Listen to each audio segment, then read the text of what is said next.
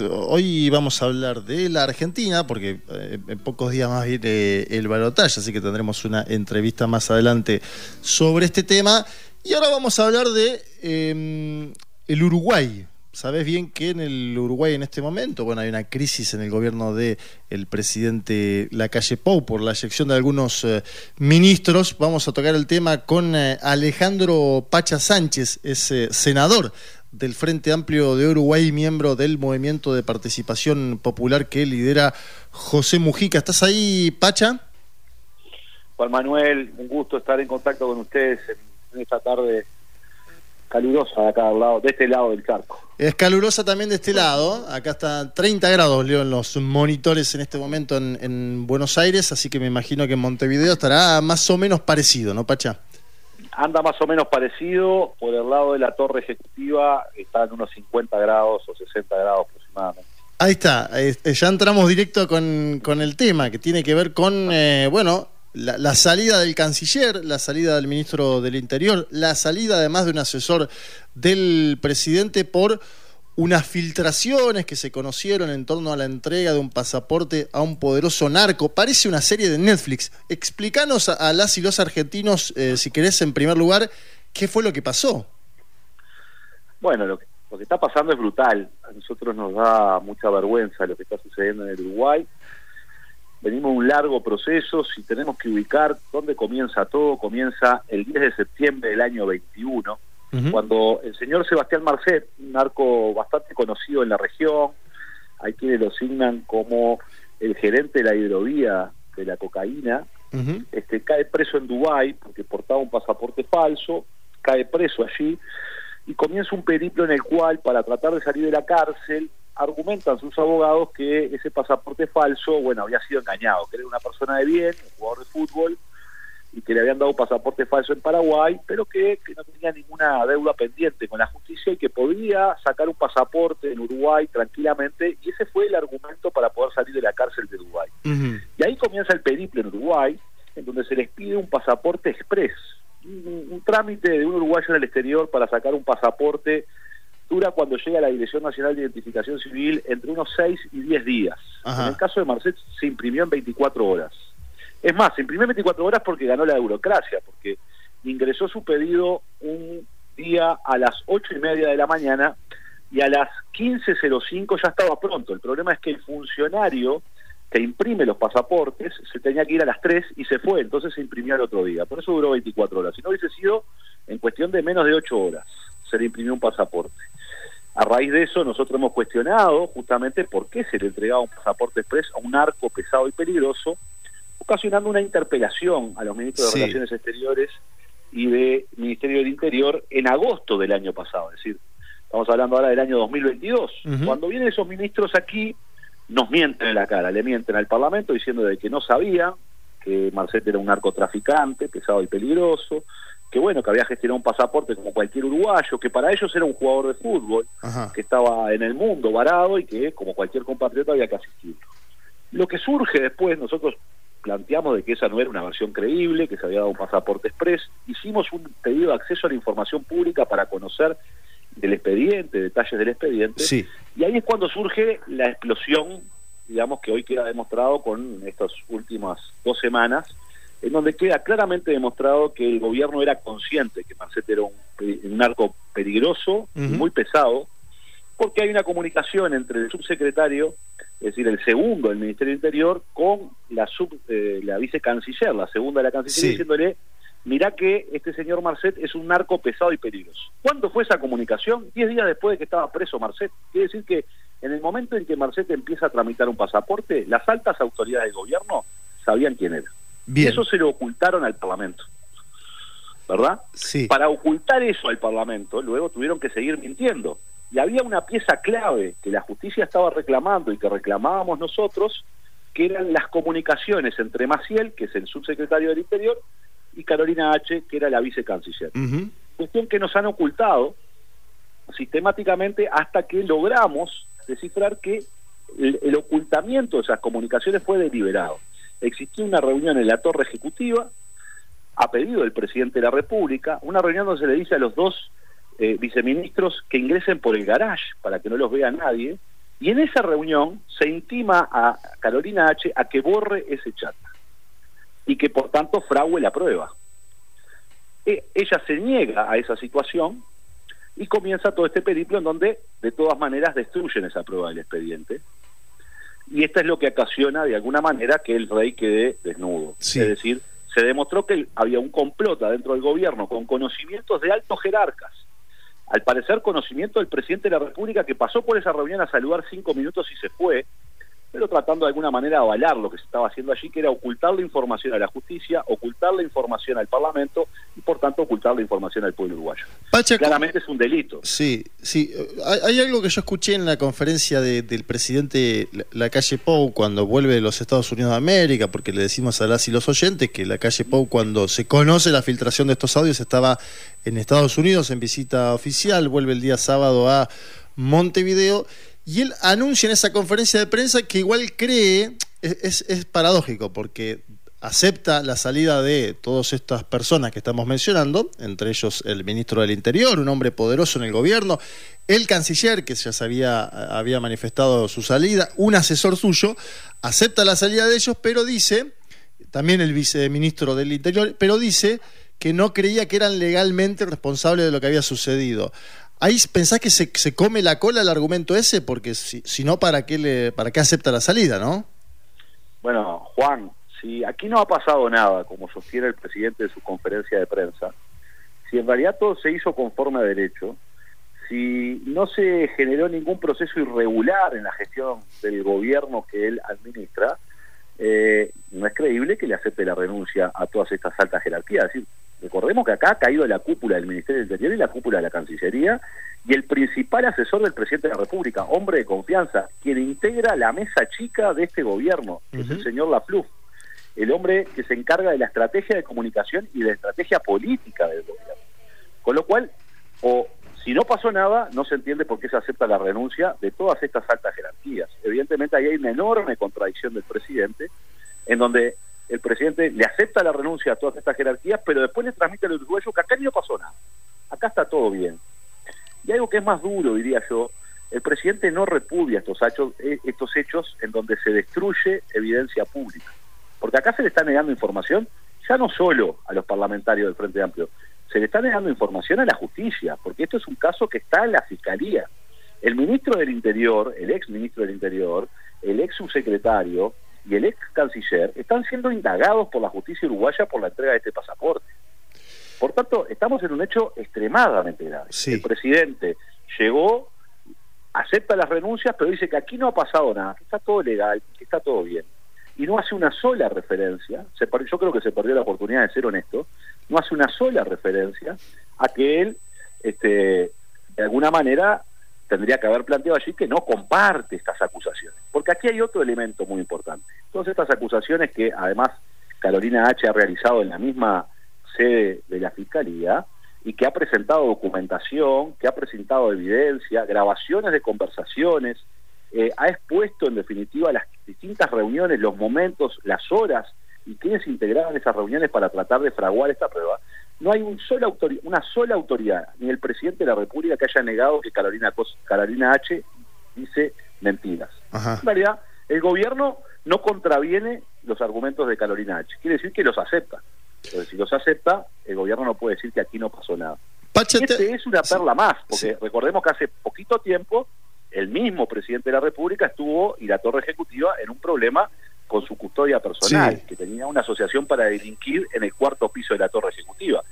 Ahora, nos, ahora ha aumentado de piso, porque estas reuniones se dieron en el piso 11, es decir, a metros de donde está la oficina del presidente de la República. Con lo cual es una situación que no es excepcional, sino que es una perla más de un collar de muchos hechos irregulares del gobierno de Luis Lacalle Pou.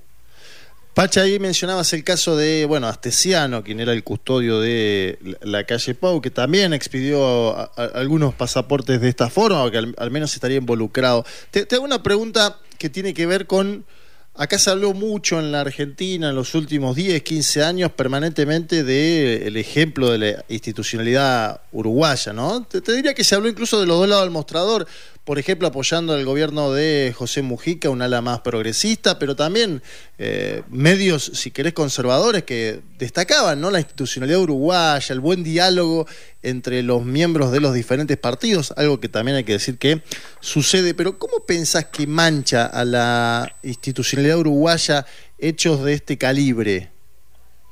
Bueno, esa es una mancha muy grande, ¿verdad? Porque estamos hablando de eh, organizarse para evitar que se conozcan pruebas, organizarse para cometer delitos, presionar para a determinados actores públicos para que no den la información. Entonces, evidentemente esta es una mancha muy dura. Nosotros le hemos catalogado una grave crisis institucional y una crisis política del gobierno.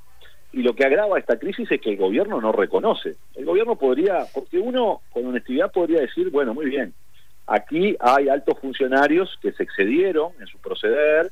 Eh, la justicia verá después cuáles serán los delitos que cometieron, pero en principio, desde el punto de vista de una lógica de un gobierno republicano, transparente y democrático, no se puede permitir esto. Esto lo condenamos. Sí. Pero el gobierno lo que ha hecho no es absolutamente todo lo contrario, no ha condenado absolutamente nada. Y hoy se dio un nuevo hecho.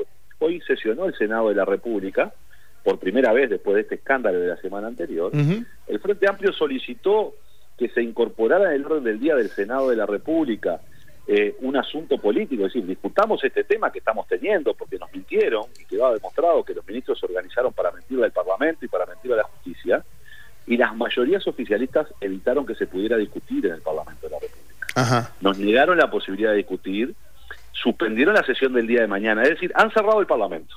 Sí. En, una, en buen romance, aquí no se puede funcionar, hay mayorías del oficialismo, hoy negaron la posibilidad de debatir este tema en el Senado y mañana ha quedado suspendida la sesión del Senado, por tanto hay que esperar hasta la próxima semana para que recién el Senado se reúna, pero evidentemente las mayorías han tratado de alguna manera de silenciar al Parlamento de la República en un hecho muy grave. Por tanto, la imagen internacional del Uruguay, el daño que le está ocasionando el gobierno de la calle Pou al prestigio del Uruguay, a nivel internacional es muy duro.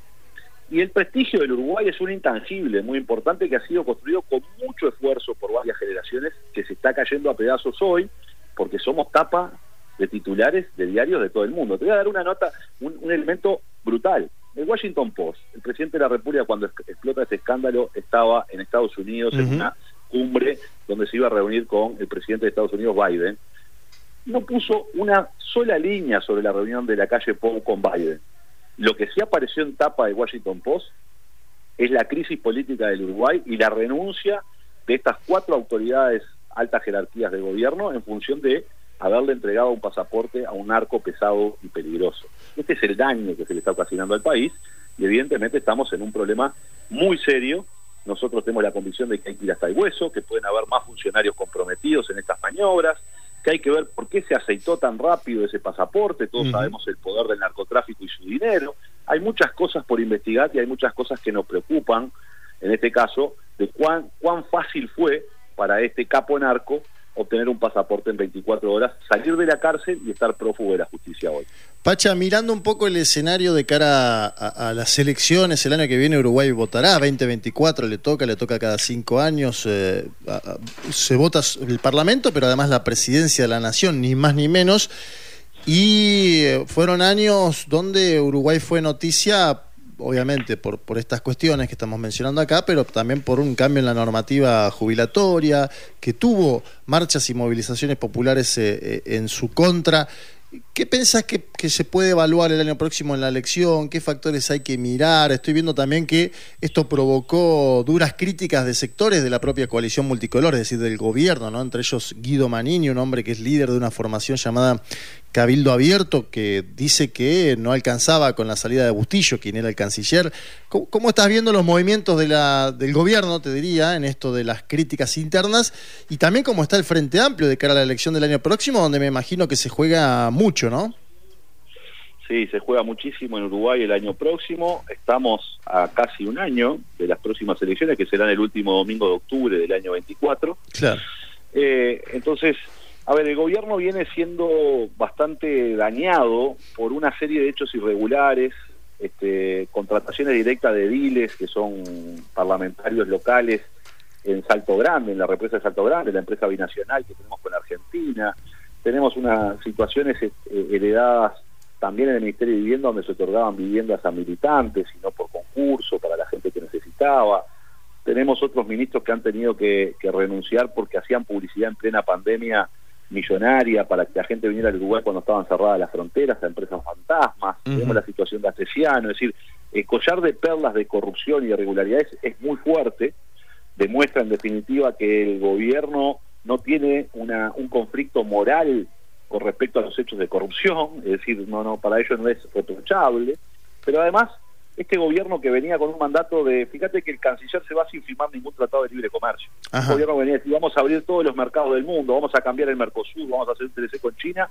Nada de eso ha sucedido. La política exterior uruguaya ha fracasado rotundamente. En la política interna, tú bien decías, leyes que fueron en contra de los jubilados y los pensionistas del Uruguay, una situación de incremento de la pobreza infantil, incremento de la pobreza en general, precariedad en el empleo. Un gobierno que decía que venía a ordenar las cuentas públicas y va a terminar con un déficit fiscal igual o peor que el del año 2019, que era un, mm. un, déficit bastante alto. Un gobierno que aumentó el endeudamiento público del Estado uruguayo en 13 mil millones de dólares. Este, un gobierno que ha desmejorado la realidad económica, social y productiva del Uruguay. No ha habido un solo proyecto nuevo en términos productivos, no se ha mejorado la logística, no se ha mejorado la eficiencia, la productividad, el trabajo, el empleo y con restricciones, por supuesto, en el marco de un recorte muy grande de las políticas sociales. Es decir, hay una situación muy dura para el gobierno porque hay un conjunto muy amplio de ciudadanos que sienten mucho mal humor por lo que está sucediendo, porque ven que las perspectivas de poder superarse en condiciones económicas en las que están no serían las correctas con este gobierno. Entonces, el gobierno tiene un problema serio para eh, enfrentar el 2024, donde será naturalmente una elección entre continuidad y cambio. Continuidad de una política neoliberal de ajuste, recorte y corrupción, y la posibilidad de que haya una alternativa representada por el Frente Amplio de que las políticas públicas vuelvan a estar al servicio de las grandes mayorías nacionales, y no como estableció el presidente de la República, que él trabajaba para el Maya Oro, utilizando de alguna manera una frase del ciclismo de trabajo para el que va primero, pero no para el pelotón.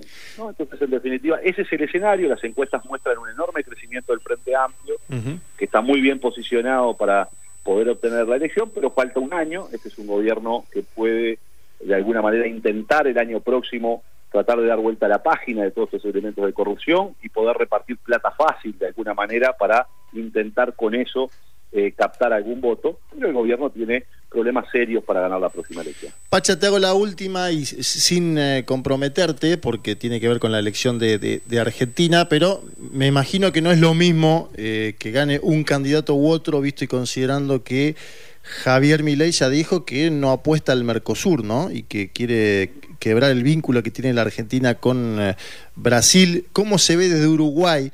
Eh, ya, no te pregunto por tu fuerza política, el Frente Amplio, ¿cómo se ve desde Uruguay la elección próxima que tiene la Argentina, el balotaje entre Javier Milei y Sergio Massa?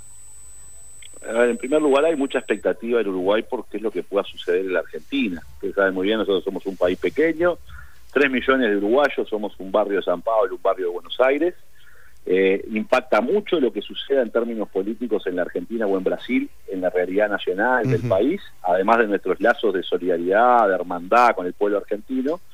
Evidentemente hay un conjunto de temas que tienen preocupada a la sociedad uruguaya de lo que está pasando del otro lado de la orilla. ¿no? Y yo te diría que claramente eh, los argentinos tendrán que resolver y son soberanos para hacerlo, pero nosotros lo que vemos desde aquí es que este, las opciones son bien claras. Es entre la democracia este, y un gobierno que encabezado por Javier Milei que podría llevarse puesto muchas cosas, muchos valores democráticos importantes, entre ellos la posibilidad del tráfico del mercado de órganos, hasta otros aspectos bastante locos y, difíciles de entender que en el siglo XXI se estén planteando. Por tanto, está claro que eh, nosotros deseamos de todo corazón, primero que la jornada electoral sea una jornada democrática, transparente, tranquila, cívica, pero queremos que el pueblo argentino saque esas reservas que tiene el heroico pueblo argentino para defender, en definitiva, la posibilidad de seguir construyendo en democracia, de seguir construyendo este, un camino de desarrollo, un camino de integración, y claramente esa opción es masa,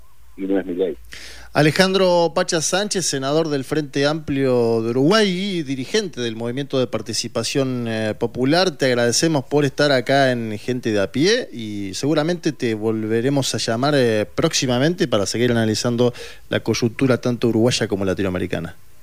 Bueno, ha sido un gusto como siempre y bueno, les mando un fuerte abrazo y por medio de ustedes a toda su audiencia y, bueno, este, cualquier momento seguiremos conversando. Esperemos de temas más esperanzadores. Bueno, dale. Este, esperemos de, temas donde la patria grande se ponga a trabajar para que nuestros pueblos tengan más libertad, mejor justicia social y un bienestar superior. Ojalá que podamos volver a discutir sobre esos temas. Abrazo grande, Pachá.